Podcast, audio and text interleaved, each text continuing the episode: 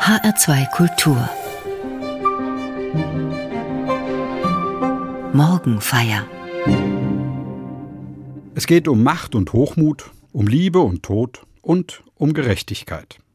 Das ist der Stoff, aus dem spannende Storys gemacht werden, auch in der Bibel. Das Besondere an den Geschichten in der Bibel ist, Gott kommt darin vor. Eine solche Geschichte möchte ich jetzt erzählen. Sie ist im Alten Testament zu finden, im zweiten Buch Samuel im elften und zwölften Kapitel. Die Story wäre heute gut für Schlagzeilen in der Skandalpresse. Wer sie verfolgt, kann es sich kaum verkneifen zu denken, da sieht man's mal wieder. So sind die Mächtigen, skrupellos und nur auf ihren Vorteil bedacht. Aber ganz so einfach ist das nicht.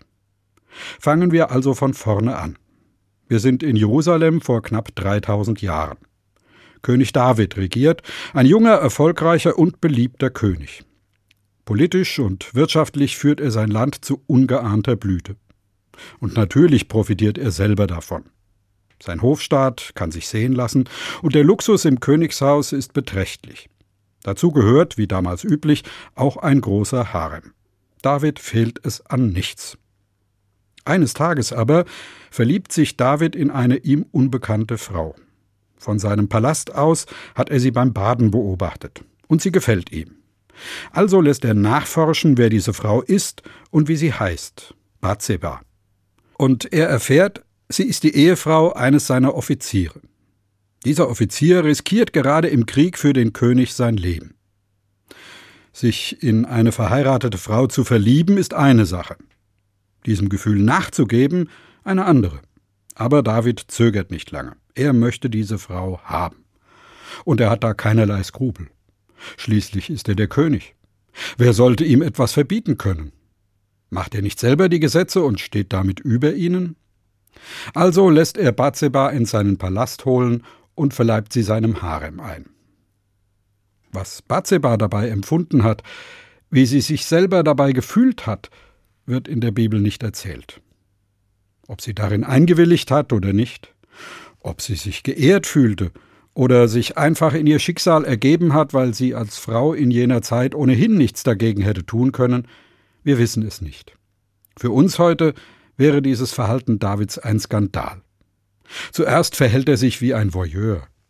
Er beobachtet eine Frau in einer privaten Situation.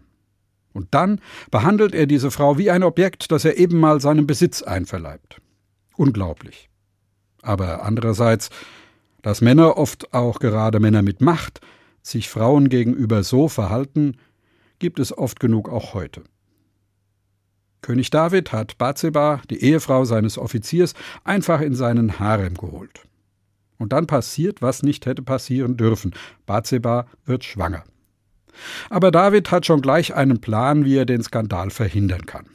Er lässt ihren Ehemann auf Heimaturlaub holen, damit es hinterher so aussieht, als sei der Ehemann der Vater des Kindes. Doch der pflichtbewusste Soldat verhält sich nicht so, wie David es gedacht hat. Er weigert sich schlichtweg, sich ein paar Urlaubstage lang mit seiner Frau zu vergnügen, während seine Kameraden an der Front ihr Leben riskieren. Also kehrt er wieder an den Kriegsschauplatz zurück. Nachdem dieser Plan fehlgeschlagen ist, muss der König eine andere Lösung für sein Problem finden. Auch da muss er nicht lange nachdenken. Der unbequeme Ehemann soll einfach aus dem Weg geräumt werden, möglichst ohne viel Aufsehen. Im Krieg gibt's ja genug Gelegenheiten dafür. Und so lässt David seine Generäle dafür sorgen, dass Bathsebas Mann bei einem inszeniert misslungenen Angriff auf eine Stadt umkommt. Ganz genau wird erzählt, welches Theater der König spielt, als er von dem militärischen Misserfolg erfährt. Wie er den Zornigen mimt über die Fehlentscheidungen seiner Generäle und dann, als er erfährt, dass auch Bathsebas Mann umgekommen ist, sofort auf verständnisvoll umschaltet und seine Generäle tröstet. Kann ja mal vorkommen, im Krieg gibt's halt auch Verluste. Nach der üblichen Trauerzeit macht er Bathseba dann auch offiziell zu seiner Frau. Sie bekommt einen Sohn und der König ist stolz. Alles scheint in bester Ordnung. David hat seinen Willen bekommen und er ist sich sicher, mir kann niemand etwas anhaben.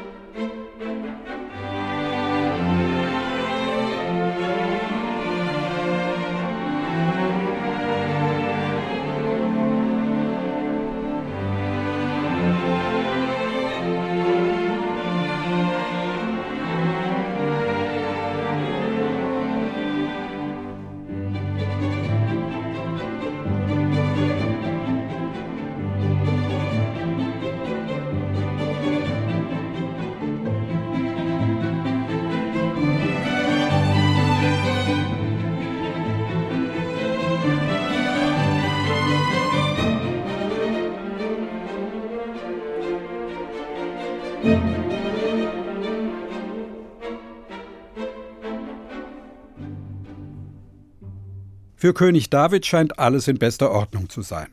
Er hat die Frau bekommen, die er haben wollte, und dafür ihren Ehemann aus dem Weg räumen lassen. Und er hat mit ihr zusammen einen Sohn. Eines Tages aber erscheint der Prophet Nathan vor dem König. Propheten, das waren Männer, die im Namen Gottes Unrecht anprangerten und sich dabei immer wieder mit den Mächtigen anlegten. Immer wieder haben sie im Namen Gottes Gerechtigkeit eingefordert und sich für den Schutz der Schwachen stark gemacht. Dass der Prophet Nathan zu König David kommt, ist an sich nichts Ungewöhnliches, denn weil der König zugleich oberster Richter in seinem Land ist, hat er immer auch Rechtsfälle zu beurteilen. Der Prophet Nathan legt also dem König einen Rechtsfall zur Entscheidung vor. Der König weiß nicht, dass Nathan diesen Rechtsfall eigens für David erzählt. Nathan beginnt so. In einem Dorf leben zwei Männer. Ein Reicher, dem eine große Schafherde gehört, und ein Armer, der nur ein einziges Schaf sein eigen nennt, sein ganzer Besitz und sein ganzer Stolz. Eines Tages bekommt der Reiche Besuch. Und wie es sich gehört, will er seine Gäste bewirten und ihnen ein ordentliches Festmahl vorsetzen. Nur hat er keine Lust dafür, eines der Tiere aus seiner großen Herde herzugeben. Also nimmt er einfach dem armen Nachbarn sein einziges Schaf weg und lässt es schlachten und seinen Gästen vorsetzen. Soweit der Fall, den Nathan König David erzählt. Nun ist das gerechte Urteil des Königs gefragt. Und Davids Gerechtigkeitsempfinden ist da völlig ungetrübt. Ein Skandal, wie sich dieser Reiche verhalten hat. Da muss ein Exempel statuiert werden. Ein für allemal muss deutlich gemacht werden, so geht es nicht. Wer sich so verhält, kommt nicht einfach damit durch, sondern hat mit härtesten Strafen zu rechnen. Wo kämen wir sonst hin? David zögert daher keine Sekunde. Der Mann ist des Todes schuldig. Das Urteil des Königs steht fest. Das Verhalten dieses Reichen widerspricht jedem Gerechtigkeitsempfinden. Und es ist zudem kriminell. Der Mann muss seine gerechte Strafe bekommen. Doch dann nimmt die Begegnung mit dem Propheten Nathan für König David eine völlig unerwartete Wendung. Der Prophet schleudert ihm entgegen Du bist der Mann. Man kann sich vorstellen, wie es auf einmal ganz still wird im Raum. David weiß sofort, was Nathan meint. Es fällt ihm wie Schuppen von den Augen. Er selber hat ganz genau so gehandelt wie jener Reiche. Nein, noch schlimmer. Er hat sich nicht nur über Recht und Gesetz und jedes Gerechtigkeitsempfinden hinweggesetzt, er hat auch vor der letzten Grenze nicht Halt gemacht. Selbst ein Menschenleben war ihm kein zu hoher Preis, um seinen Willen zu bekommen. Und mit Erschrecken erkennt der König, mit dem Maßstab, den er an den Reichen angelegt hat, der das Schaf des Armen gestohlen hat, mit dem Maßstab muss er sich selber messen lassen. Gerade eben hat er das Urteil, das Todesurteil, über sich selber gesprochen. Es ist still im Raum. Der König und der Prophet stehen sich gegenüber. Unerbittlich hat Nathan dem König den Spiegel vorgehalten. Wie wird David nun reagieren? So, wie man es von ihm gewohnt ist? Wird er zunächst einmal versuchen, den Propheten auf seine Seite zu bringen und ihn zum Stillhalten zu bringen? Es geht schließlich um die Staatsräson. Wir sind im Krieg, da können wir uns keinen Skandal leisten und das Amt des Königs darf keinen Schaden erleiden. Oder wird er auf die elegante Tour versuchen, den Propheten zum Schweigen zu bringen? vielleicht indem er ihm Geld oder Privilegien anbietet. Und wenn das nicht gelingt, wird er dann skrupellos und ohne lang zu fackeln mit der Arroganz des Mächtigen den unbequemen Propheten einfach beseitigen lassen, so wie er es vorher mit Bathsebas Ehemann gemacht hat? Nichts dergleichen geschieht. Wieder nimmt die Geschichte eine unerwartete Wendung. Aller Hochmut, alle Arroganz des Königs sind verflogen. Er sagt nur einen kurzen Satz. Ich habe gesündigt gegen den Herrn. Und dieser Satz sagt alles. Im Spiegel, den Nathan ihm vorhält, sieht David sein eigenes Verhalten. Er sieht es mit den Augen Gottes. Und er findet den Mut, der Wahrheit standzuhalten. Den Mut, alle Selbstherrlichkeit und Selbsttäuschung fahren zu lassen und der Wahrheit über sich selber standzuhalten.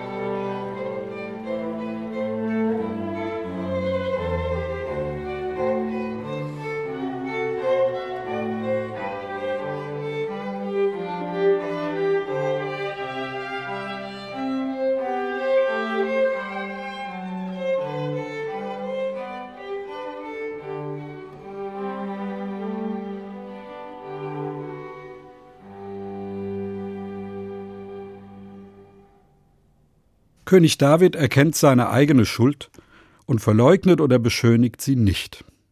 Er gibt zu, was er getan hat. Da unterscheidet sich diese Skandalgeschichte von vielen Skandalgeschichten unserer Tage. Als sein Fehlverhalten aufgedeckt wird, stellt sich hier einer der Mächtigen hin und gesteht es ein. Er versucht nicht sein Verhalten zu erklären oder zu entschuldigen. Er geht auch nicht gleich zum Gegenangriff über nach dem Motto Wer seid ihr denn, dass ihr von mir Rechenschaft fordert? Hier stellt sich ein Mächtiger hin und sagt schlicht und einfach, ich habe gesündigt gegen den Herrn. Ich bin versucht zu sagen, ach wenn's das doch heute auch öfter gäbe.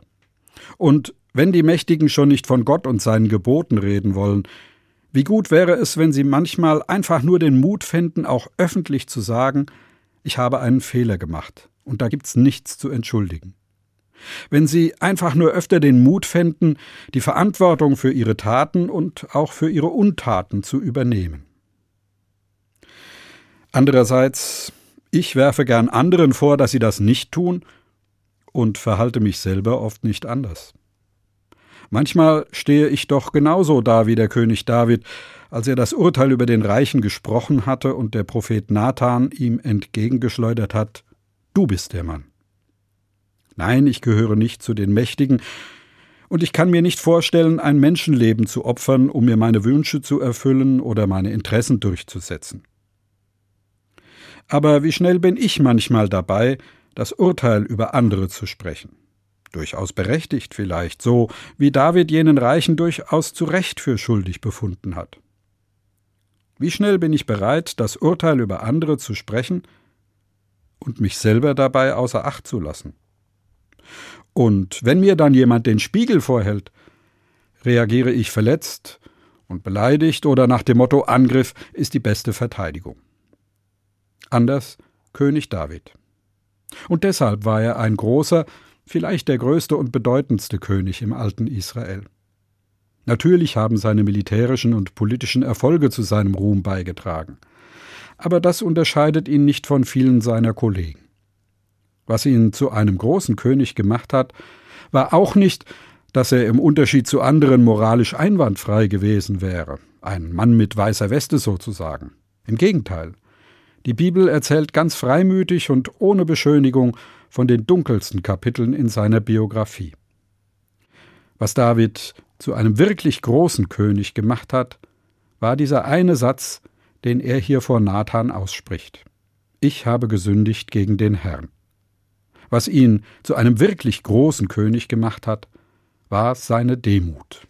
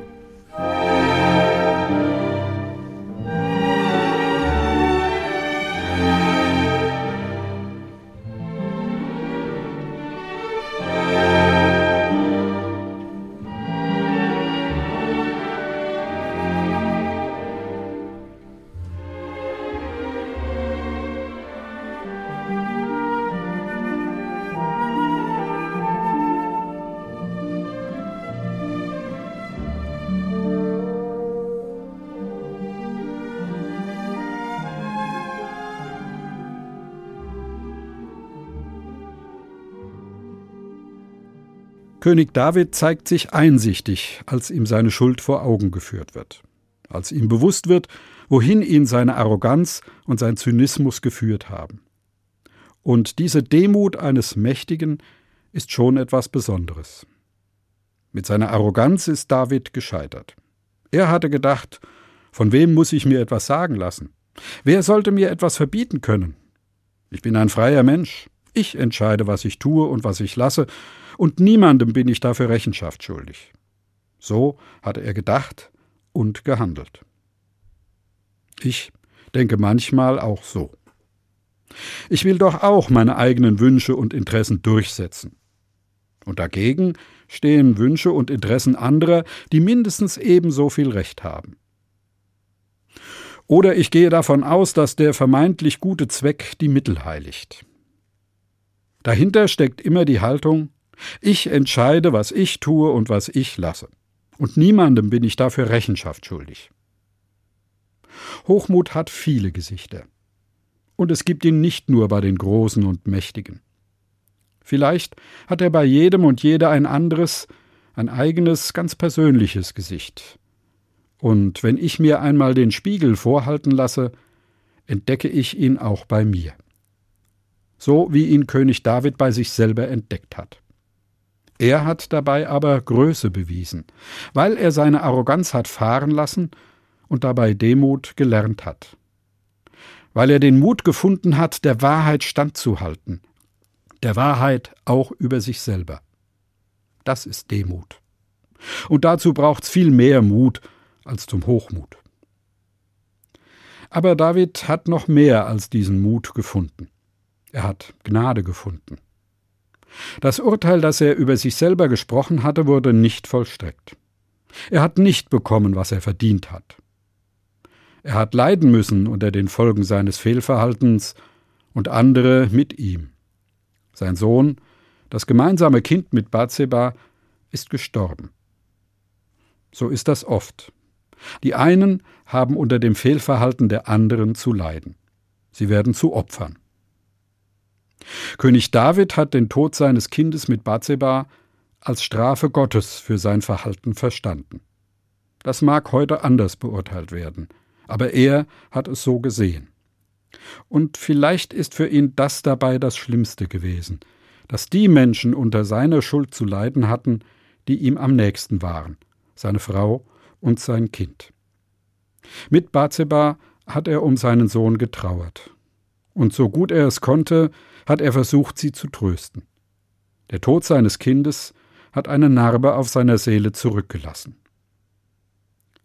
David ist in dieser Geschichte nicht einfach ungeschoren davongekommen. Aber das Urteil, das er über sich selber gesprochen hatte, wurde nicht vollstreckt. Er hat noch eine Chance bekommen. Er ist König geblieben, aber er ist nicht derselbe geblieben. Er ist ein anderer, besserer König gewesen danach. Und er hat auch seine Macht anders ausgeübt als vorher. Denn er hat gelernt, wo seine Grenzen sind. Er hat gelernt, dass er selber nicht der Maßstab aller Dinge ist, dass nicht seine Interessen und Wünsche die Norm sind, an der sich alles andere ausrichten muss und nach der sich alle zu richten haben. Er hat gelernt, dass er keineswegs nur sich selber verantwortlich ist für sein Tun und Lassen, sondern dass Gott dafür von ihm Rechenschaft fordert. Er hat auch gelernt, zu seiner Schuld zu stehen und Verantwortung zu übernehmen für seine Taten und für seine Untaten. Mut zur Wahrheit. Mut zur Wahrheit auch über mich selber. Solchen Mut zur Wahrheit kann ich finden, wenn ich darauf vertraue, dass Gott mir gnädig ist. So wie es ein Bibelwort sagt. Gott widersteht den Hochmütigen, aber den Demütigen gibt er Gnade.